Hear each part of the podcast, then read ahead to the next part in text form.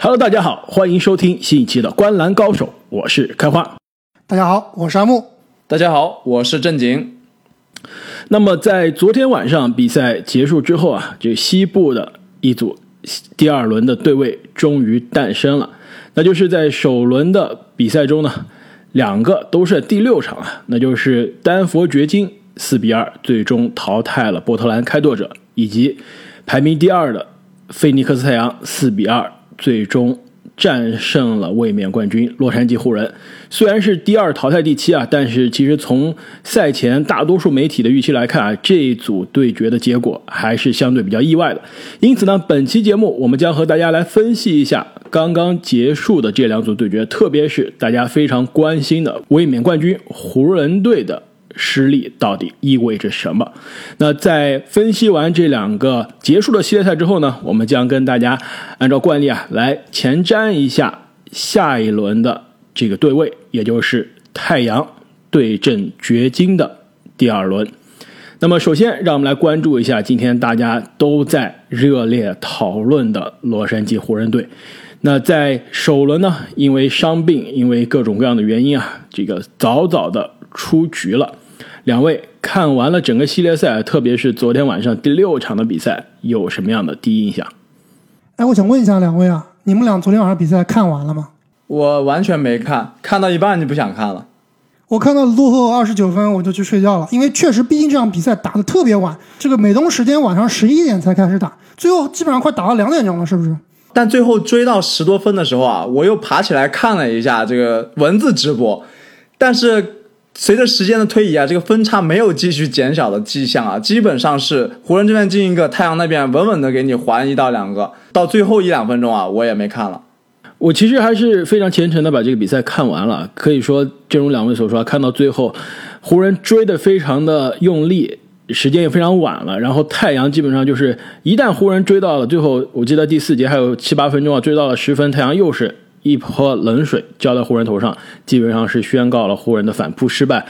看到最后声音啊，的确是有一点难过啊。这其实首先我觉得是有点失望的，毕竟在这个系列赛开始之前，我们三个人首先其实都是看好湖人胜出的。即使在浓眉哥受伤之后啊，我们其实也是觉得詹姆斯是有希望带队从绝境中可以说背水一战，创造奇迹的。但是后来连续两场比赛，其实不仅是第六场，第五场。也是相对有些失望的。我之前在还在节目里面啊，被球迷说成了是这个詹吹是吧？因为我再次强调绝境詹什么这个淘汰詹全力詹的这个力量。但是说实话，过去两场真的没看到这我想要看到的所谓的全力战，这一点真的是让我有些失望。哎，开花，你可你可不能代表我跟阿木啊！我跟阿木在浓眉受伤之后，我们两个人都是一致认为，如果没有浓眉。湖人这一轮是铁定危险了的，即使詹姆斯有很强的发挥，再加上啊，他后两场的发挥可以说是非常令大家失望。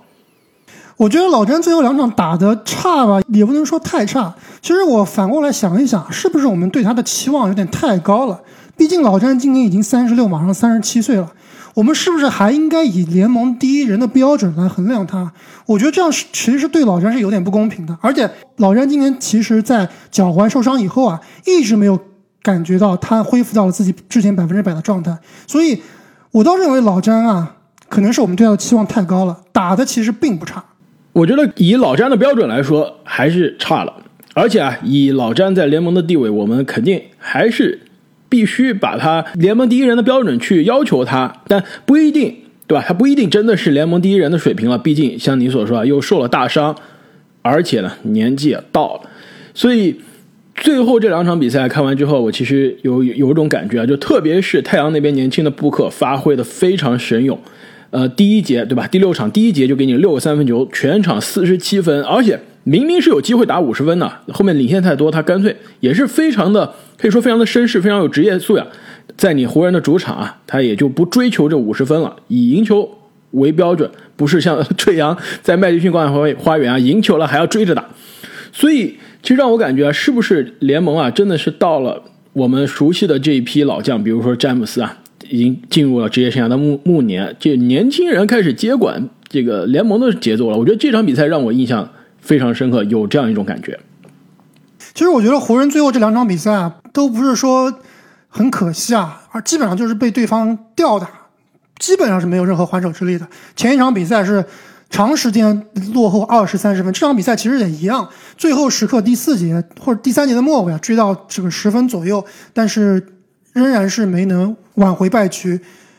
我觉得湖人，我不知道你们俩怎么认为啊？你们觉得今年湖人这个战绩是不是真的是因为伤病的问题？如果浓眉不受伤，老詹也不受伤的话，这支球队是不是能跟去年有一样的水平？我感觉这倒未必。首先，我觉得湖人这两场比赛让我最失望的，并不是说老詹打得不好，或者说哪些角色球员，或者说 AD 没有上场或者带伤上场，提早又再次受伤。我倒是觉得。这一整年，这支湖人队给我的这个化学反应啊，球队的化学反应啊，一直都没有在那个冠军球队这个同一个水平线上。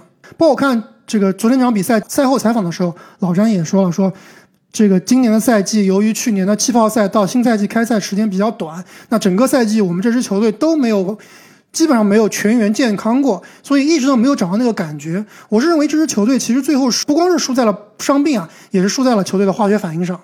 没错啊，这个心气确实跟去年咬着牙夺冠的那个赛季啊很不一样。因为去年啊，我我我记得我们节目里面也提过，呃，他们夺这个冠军啊，不仅仅是在这个气泡里面有一种这个困难夺冠的这种发奋的感觉，另外也有因为科比的去世为他争一个冠军的这种咬牙的紧迫感。那今年啊，其实多多少少还是有一点松懈了。没错，其实伤病。我觉得更多是一个负面的因素啊，是一个附加的因素。更重要的是啊，其实在这个浓眉哥的伤病之前，浓眉哥整个赛季的状态，在他受伤之前健康的时候，上这个状态是跟上赛季是没法比的。每一项技术统计基本上都是下降的，命中率更是跌的有点吓人了。其实这支湖人，正如你所说啊，我觉得整进到这个常规赛就没有做好一个。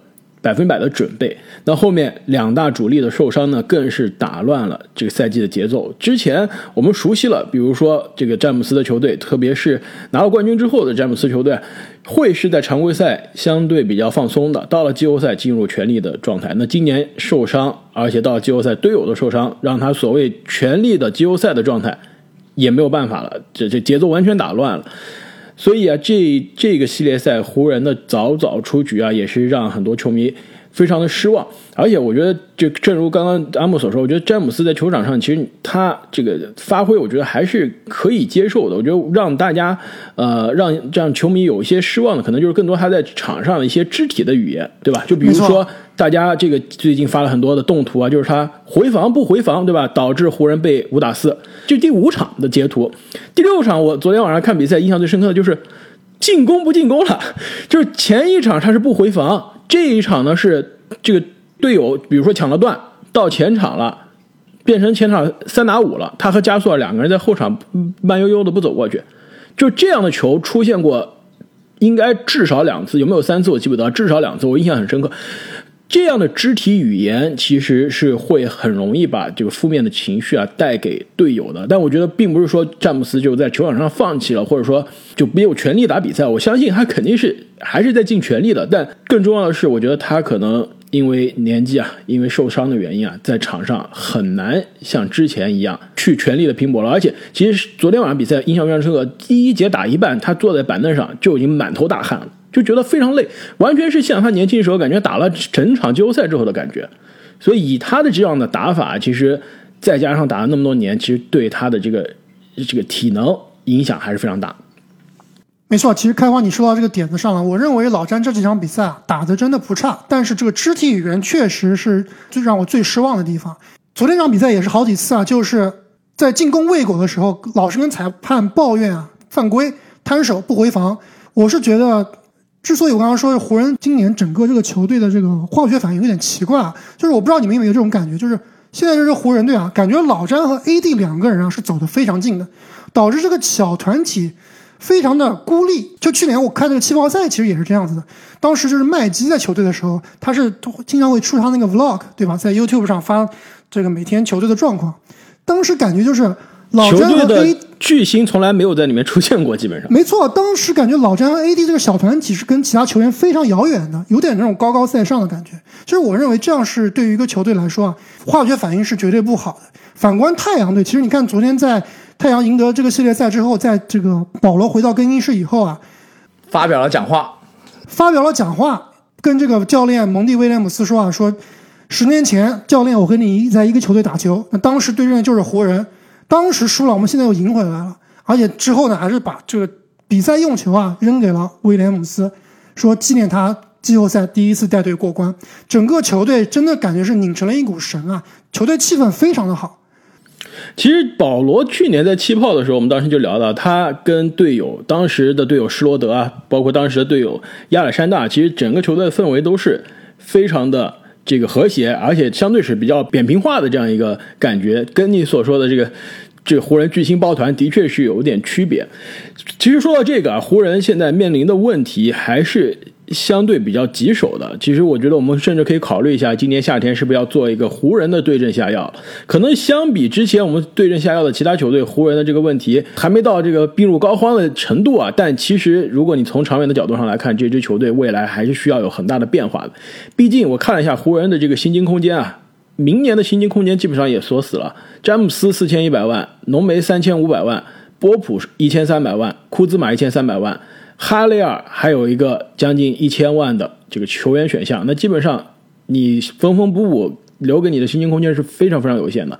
除了两大巨星之外，这新下来的三个人，我估计应该都要走，还同时有这个施罗德的去留问题，到底要不要续约施罗德？施罗德肯定是走定了，他都已经把 施罗德不想走啊，他都把他社交媒体上的这个湖人后卫的这个介绍都已经删掉了。没错，这个而且据说这个老詹，其实不是据说，我昨天晚上看了，就是输了之后，其实呃，昨天比赛结束之后也是没有跟对面的好朋友保罗握手啊，直接走回了更衣室。然后我就看有美国球迷在这个这下面留言说，老詹是赶快冲进更衣室帮施罗德打包行李，同时看看是不是库兹马的行李也也也已经 pack 好了。所以说今今年的湖人啊，我觉得玩笑归玩笑，今年夏天肯定是面临着非常重大的决定，毕竟老詹。到下个赛季开始啊，就是三十七岁了，这个留给他的冲冠的窗口啊，只会是越来越短。其实说完了这个边，呃，老将领衔的这个湖人队的失败呢，对面其实，克里斯保罗同样作为老将啊，也是带伤出阵，这个终于是在季后赛啊，终于是硬气了一回。其实你们知道吗？上一次卫冕冠军啊，在首轮出局，你们知道是什么时候吗？不会又是独行侠吧？又开始联想了。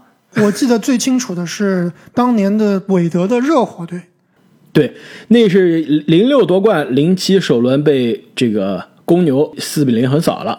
上一次，其实最近一次呢是二零一五年，就是马刺队在一四年夺冠之后，一五年其实状态相对下滑的比较快，常规赛西部第五，首轮遇到的是克里斯保罗。被克里斯保罗淘汰回家，所以说克里斯保罗在季后赛啊，你们之前说对吧？前瞻季后赛的时候，我说了，克里斯保罗季后赛其实是非常的强硬的，就被大家印象留了。你看，又一次在首轮把卫冕冠军淘汰回家。但是不得不说，我觉得克里斯保罗这个系列赛的作用呢还是有限的，毕竟受伤啊，这个肩部受到影响很严重。那我们后面在这个前瞻下一轮系列赛的时候，我们可以再深入的聊这个克里斯保罗的健康问题啊。我觉得不得不说，昨天晚上的最大的、最亮眼的明星应该是年轻的德文布克，对吧？而且我认为布克是这整轮系列赛里面两个队加起来最闪耀的明星。而且布克昨天晚上是在斯台普斯中心。拿下了四十七分，淘汰了湖人啊！其实布克进入到联盟以来，一直是被很多球迷跟科比联系到一起的。一方面，科比就是布克儿时的最大的偶像，同时呢，两个人都是在第十三顺位被选中的得分后卫，年轻的时候就展现出非常爆炸的得分能力，对吧？布克就刚进联盟没多久，就有了这个七十分的表演。而且两人的打法其实也相对类似啊，都是那种中距离这个后仰跳投类型，非常古典，对吧？要么冲击篮下，要不然是这个中距离跳投。其实布克今天三分是，昨天三分是非常准啊。其实他，你看他整个职业生涯的这个出手三分，其实都相对是比较少的，就不是说跟普通球员比少啊，其实就跟这种得分比较强的外线得分手来说啊，比如说利拉德、库里相比也是少很多的。其实你刚刚提到两边都有老将啊，詹姆斯跟保罗，其实保罗在太阳队里面，他现在的定位啊，其实我认为是值得詹姆斯一定程度上去学习的。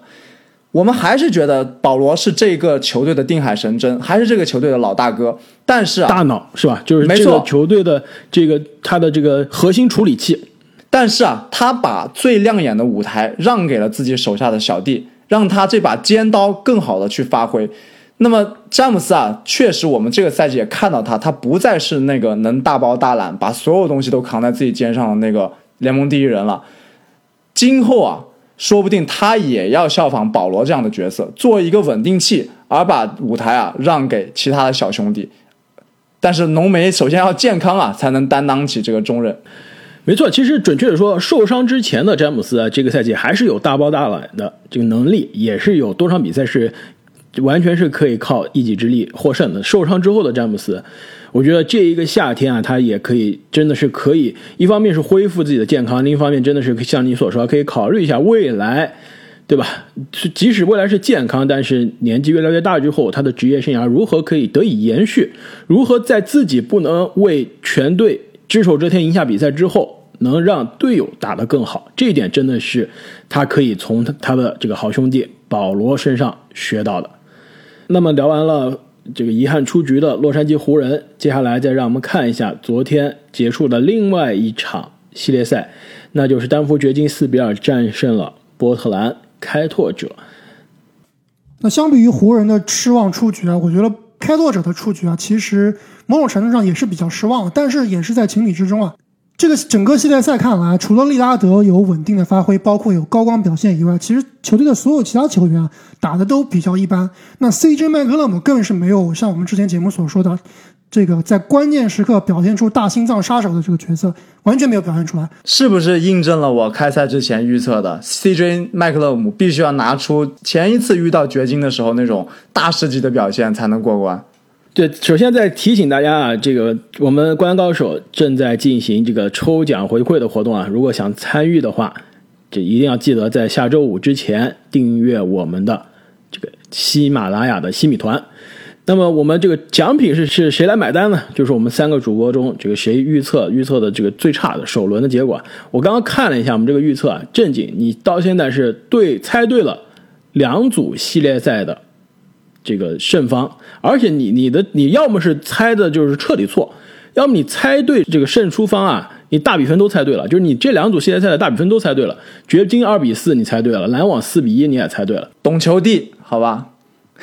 你说的很对啊，这个系列赛，利拉德利指导对吧？刚获得最佳队友，但是他身边队友不够不够好，对吧？他身边没有正儿八经的最佳队友，没有一个球员啊是在关键时刻可以站出来为利指导分担一些这个进攻的责任的。因此，昨天晚上这个比赛结束之后啊，其实。我们刚刚聊了湖人的今年夏天要面临这个巨大的这个抉择啊，其实开拓者今年夏天要面临的这个选择啊，也是非常的艰难。哎，我觉得湖人没有巨大的抉择，湖人两双星是锁死的，基本上操作空间是很小的。但是没错，开拓者肯定是要有巨大的抉择的。没错，湖人的这个抉择可能相对来说比开拓者是简单一些，毕竟他的核心是不会换。最重要的就是在他这个有限的薪金空间中，怎么样玩出花样来，怎么样能签来正儿八经这个可以跟这个巨星搭配的队友啊。对于开拓者来说，这就有点困难了。双星的这个合同加在一起，明年要拿走啊，这个七千三百万。这双星是不是是时候可以考虑要拆散了？是不是 CJ 的这个交易传言，其实在去年夏天就有了。今年夏天，我相信他的交易传言可能会越来越多。我觉得这支球队在考虑拆散双星之前啊，最应该做就是把教练炒掉。那其实开拓者的教练，我觉得是已经是在这个球队玩，绝对是玩不出什么花样了。这个系列赛除了利亚德表现好以外啊，其他球员表现一般。但是我觉得最最重要的问题就是他们这个防守是真的太差了，就差的让人无法无法接受，无法接受，真的无法接受。我们可能后面聊掘金对太阳这个系列赛的时候呢，也能聊到啊，掘金在这个系列赛里面，他们的替补莫里斯以及奥斯汀里弗斯啊，都打成了这个 CJ 麦克勒姆的感觉。这个开拓者这边就是一个挡拆，基本上就完全空掉了，所以。这支球队最最关键的是要把他的防守提起来，那他们的教练就应该首当其冲的换掉了。那我们相信啊，这个今年夏天我们肯定有很多机会再来聊这支开拓者。如果有时间的话，其实我们也可以考虑给开拓者做一期对症下药。那在那之前呢，我们还是要继续关注一下今年的这个季后赛。那可以说，今年季后赛接下来剩下来的很多球队都是。这个年轻人领衔的这个球队首号得分手啊，都是年轻人。就比如说接下来这这一组对决，太阳和掘金啊，这个年轻的布克球队的第一得分选项。那对面的约基奇基本上是球队所有得分、助攻、篮板的第一选项。那么让我们还是按照惯例啊，看一下这组系列赛两边各有什么样的优势以及什么样的 X 因素。首先，让我们来看一下刚刚晋级的这个菲尼克斯太阳队。两位觉得太阳有什么样的优势？其实季后赛打到现在这个程度啊，每个球队基本上已经没有什么秘密可言了。尤其是西部啊，大家都不是轻松晋级的，都已经把该展示的都展示出来了。这两支球队的优缺点我们也知道的比较清楚了。那太阳这边，我觉得最大的优势啊，可能在我看来要说是他们的防守。他们的防守跟开拓者不是一个级别的。上一轮之所以掘掘金啊能够六场晋级，约老师的发挥肯定是密不可分的。但是更重要的是啊，在约老师阅读防守之后，把球传出来之后，角色球员像刚刚我们提到的里弗斯、莫里斯，包括这个小波特还有戈登啊，他能不能？小波特不是角色球员，小波特是核心球员。好吧，包括这个戈登都能把球给弄进去。那，因为对面啊，可能是 CJ 麦克勒姆在防你，可能是坎特在防你，对吧？但是这一轮不一样了，有两个非常强硬的锋线防守球员，克劳德和米卡尔布里奇。内线，约老师将面对的这个艾顿啊，也不是坎特之流，或者是至少是跟努尔基奇是一个级别的吧？我肯定比努尔基奇好防守好，努尔基奇这下降的太厉害了。对。所以这个掘金面对的防守压力啊是迥然不同的，可以说是上了一个台阶。那当约老师仍然打出超神发挥，但他的球传出来之后还能不能投进？里弗斯们还能不能打得像 CJ 一样啊？这里要打一个巨大的问号了。所以太阳这边的优势，在我看起来就是他们整体的防守。加上这你刚刚所说的，我非常同意啊。我觉得他们最大的优势其实还是他们的刚刚说的这个化学反应以及他们的球队文化。团结自信，而且球队每个球员啊分工明确，而且加上他们最大最大的最厉害的武器布克，也是一个怎么说唯一一个跟卡戴珊谈恋爱能够长球的，是吧？对，我们是把这我们我们居然把这一点忘了，年轻真好。阿木作为这个联盟八卦小王子，你有没有查一下他最近是不是跟卡戴珊分手了？为什么他能跟卡戴珊约会的同时还保持如此强的状态呢？没有分手，他们关系还好着呢。而且我感觉这两个人说不定还能走到很远。哎，但是啊，你别说，其他的球员跟卡戴珊谈恋爱，可能真的是谈恋爱，但布克是拉着他去 hiking 啊，去去户外，就这个非常健康。所以太阳这边其实它的一个非常大的优势就是它有一个可以随时爆炸的点。两边的球员看起来啊，他是唯一一个有这个可以得五十分的能力的球员。你这点说的没错啊，其实。丹佛掘金的这个球队啊，我觉得对于后卫线的防守啊，一直也是存在问题。我们之前说犹他爵士防不了这个得分超级爆炸的后卫啊，这个莫兰特对吧？职业生涯最高分四十七分，轻轻松松在爵士头上拿下来了。去年这个穆雷也是在爵士头上这个轻松砍分。掘金的问题是一样的，去年米切尔应该是有个五十七分吧。也是这个是面对这个掘金，今年励志岛五十五分，还有一一场四十二分，也是打掘金。其实我相信这布克昨天打了四十七，得了四十七分啊，打掘金甚至我觉得有机会超过这四十七分。现在布克的打法，昨天是手感非常的火热，的确有些超常。真的不讲理，基本上是颜射。但是呢，你看他整个。常规赛啊他打法是非常的聪明的，就是比我觉得他肯定是跟这个克里斯保罗啊偷师学艺很多，而且克里斯保罗也是非常喜欢教年轻控卫的。所以你看啊布克昨天晚上比赛有一个细节我非常的印象非常深，就是除了他三分球太准了，其实他除了三分之外的得分就是追着加索尔打，就是谁在场上防守是漏洞我就打谁，而且在浓眉在还在场上之前就没有再次受伤离场之前啊追着浓眉打，就我就是追着你打。我知道你现现在大腿对吧有伤，侧移慢，我就追着你打。这一点是非常可怕的。他就整个太阳队其实昨天晚上都有一种像鲨鱼一样，我嗅到你水里面有血了，我就是盯着你的伤口，不停的插刀。而且非常恐怖的一点就是，昨天布克得了四十七分啊，基本上是面无表情的，就非常的冷静，完全没有说情绪化的感觉，洋洋得意，对吧？非常的沉着，非常的沉着。这也肯定跟卡戴珊是有这个非常大的关系的。没错，卡戴珊说，在我的赛场上也是什么样的人都见过了，是吧？受不了了。没错，我在我的赛场上也是这样，面不改跳心不涩。什么叫面不改？其实，其实我想选的这个太阳这边的优势啊，其实也是这个德文布克。我觉得他在对位上啊，对于掘金来说，真的是一个基本上是一个无解的存在。掘金这边几个小后卫啊，基本上没没办法防住布克的。但是除了这这之外呢，我觉得还有一个太阳的优势呢，就是它的深度。其实今年太阳很多轮换的角色球员发挥都是非常不错，卡梅伦·佩恩，对吧？当年雷霆一五一六年赛季选的新秀，就是选他是为了他的舞姿，对吧？对他的舞姿着迷，结果就很快被交易走了，被公牛队都放弃了，淡出联盟了。现在这几年回到球队了，在太阳队打得风生水起啊！我觉得作为一个替补控球后卫，这几场打的绝对比对面首发的施罗德打得好，对吧？其实我也想说一下佩恩啊，这个家伙我一度认为他是没球可打了，突然发现，在这么重要的季后赛里面，居然大放异彩啊！可以说把湖人的后卫线突了个遍。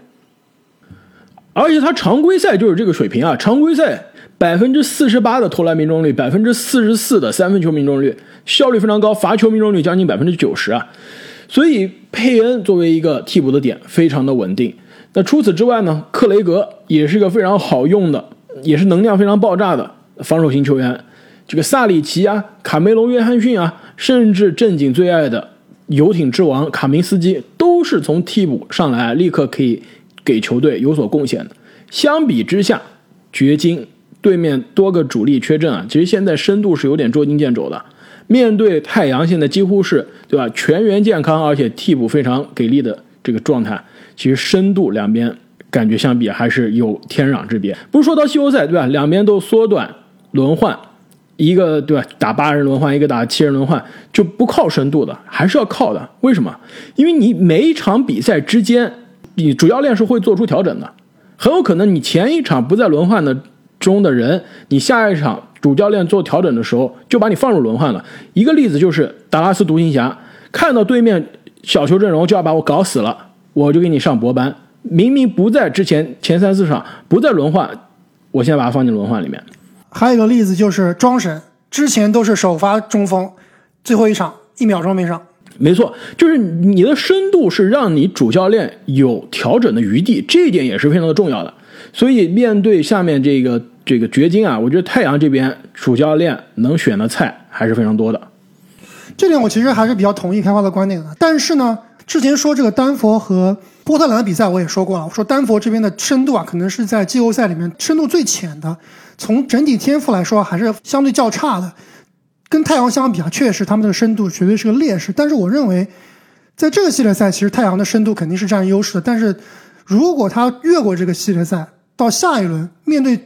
这个西部甚至东部的其他对手啊，他们的阵容我觉得深度其实是有一定的问题的，所以这也是这是我认为太阳的一个劣势啊，就是你们刚刚吹了半天这个佩恩啊，我是觉得太阳队他们太依赖佩恩了，整个球队除了保罗和布克以外，只有佩一个人一个人是可以持球的，如果保罗伤势没有好转甚至加剧，那对于佩恩的依赖就太大了。第一轮看上去确实是非常可靠，但是我仍然觉得佩恩这名球员，我是没有办法完全相信啊，他是球队里面稳定的第三得分手，而且是能把球队转起来、带好第二阵容的。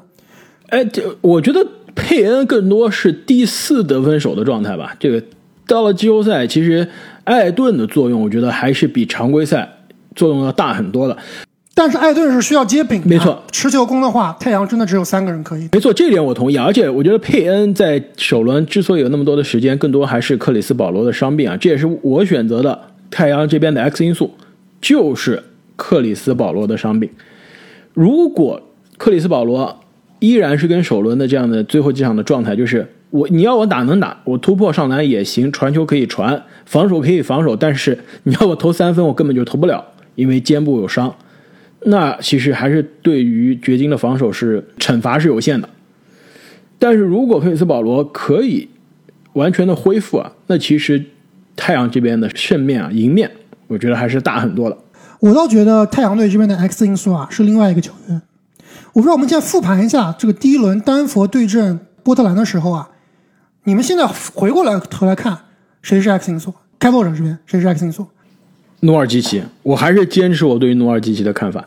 最后一场没有被罚下，上半场对吧？我依然是我，我觉得 X 因素更重要的就是他的这个犯规麻烦。输掉的前三场全部是这个呃六犯下场的，第四场输掉的这一场前上半场非常好，一犯没有，下半场一上来给你搞个四个犯规，一下就打断节奏了。所以我觉得努尔基奇唯一一个有机会防约基奇的人，他的这个犯规麻烦是 X 因素。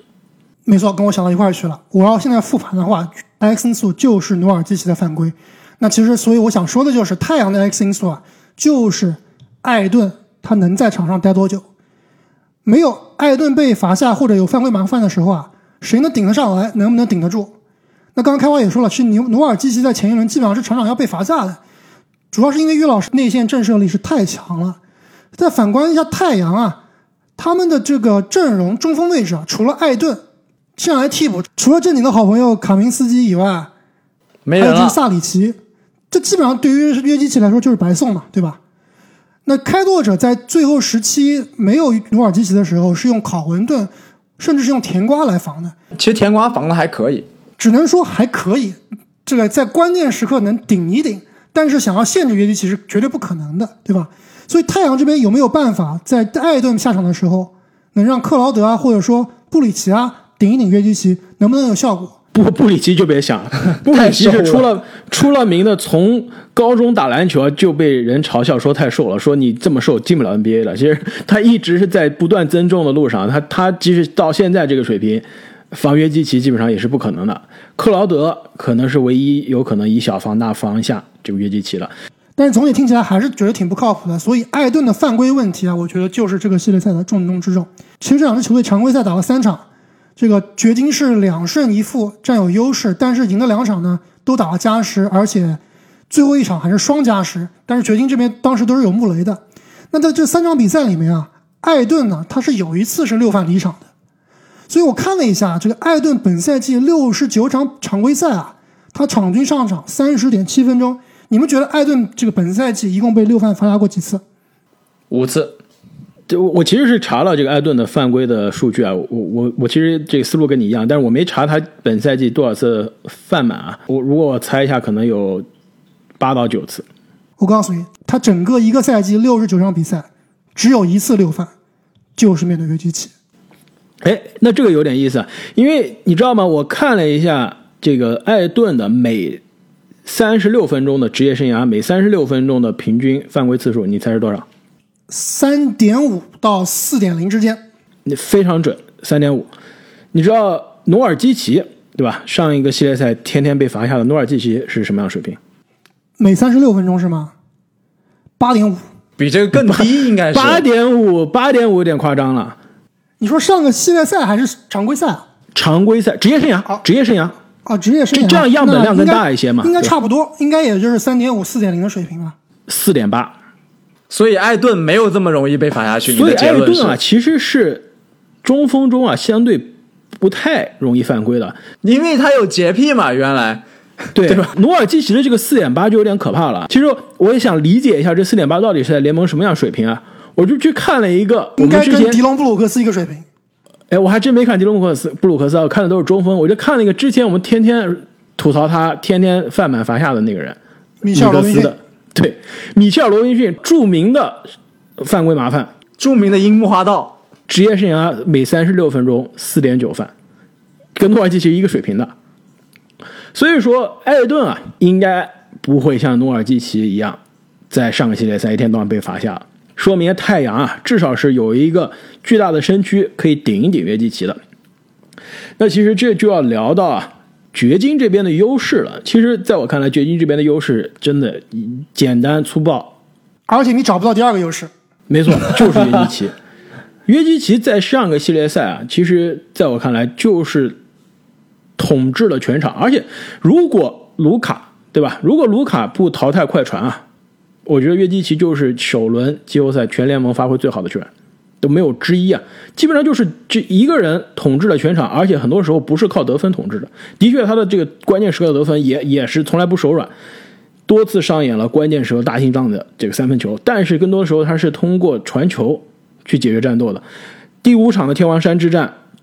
视野非常的出众啊，找到了底角，隔着两个防守者，对吧？找到了底角的波特，传给波特，三分球命中，终结比赛。昨天一样，还剩最后一分钟，找到了底角的阿隆戈登，三分球命中，终结比赛。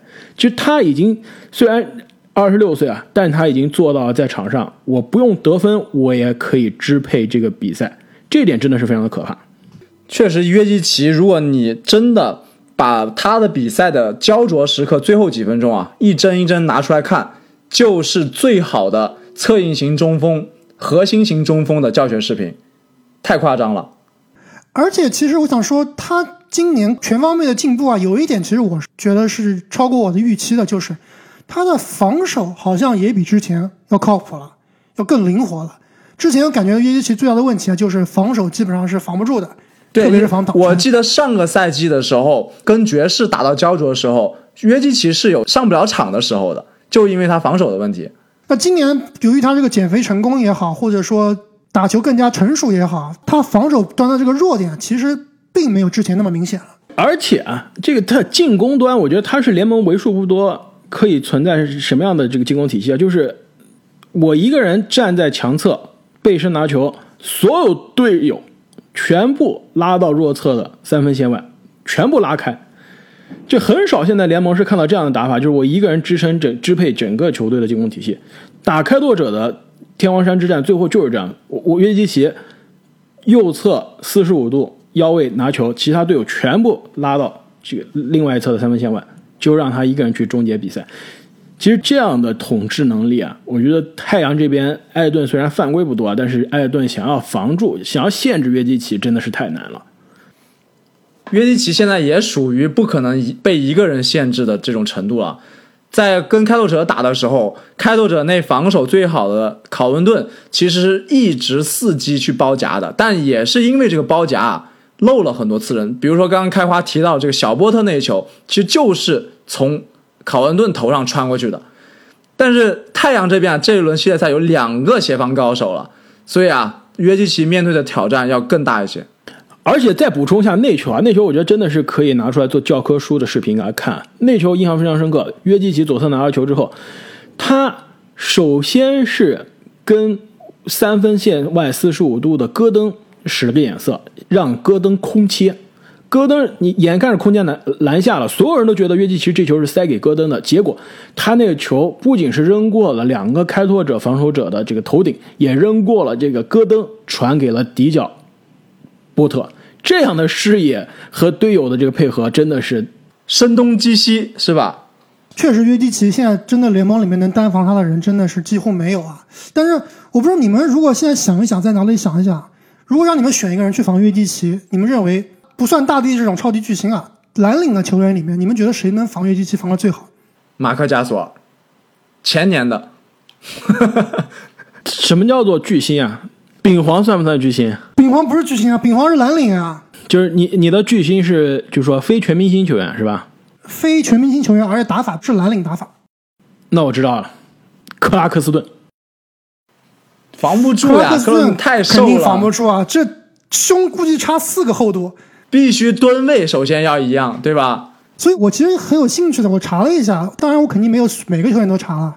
但开花，你刚刚讲到这个人，其实就是我想到的，就是丙皇。丙皇本赛季对阵约基奇两场比赛，约基奇场均十五点五分，命中率百分之四十四点四。哎，我的妈呀！丙皇厉不厉害？丙皇不但限制了约基奇，还限制了大帝啊！这个是丙皇就是联盟第一蓝领内线。那看来我们对于丹佛掘金这边的优势啊，都是非常的一致。那其实这也暴露了这个球队里非常大的一个弱点，那就是约基奇一旦被限制住啊，那基本上这支球队基本上是零获胜的概率了。其实跟达拉斯的问题是一样的。可惜太阳没有丙皇，限制不住。没错，小丙皇艾顿，因此呢，我们就不得不来看一下丹佛掘金这边还有什么样的 X 因素啊，可以在对吧约基奇受到限制的时候挺身而出。两位对于丹佛掘金 X 因素是怎么看的？丹佛掘金只有一个 X 因素，而且这个前一轮我也说过了，他只有这一个人，因为他球队就两个人，一个叫约基奇，一个叫小波特。小波特必然是这个系列赛的 X 因素。那刚才我也提到了，我觉得以太阳的防守啊，里弗斯和莫里斯在这个系列赛里面。起的作用其实不会那么大的。那得分还得看约老师和小波特。之前第一轮时我说有个小波特定律啊，就是得分能不能超过二十五分，已经被打破了。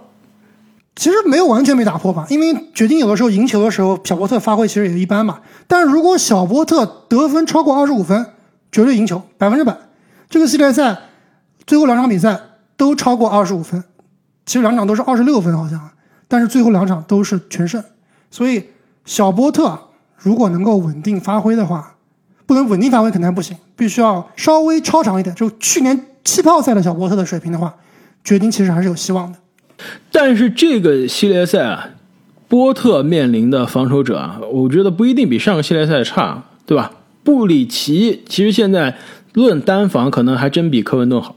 但是波特其实不吃防守呀，波特是杜兰特，啊，就是颜射。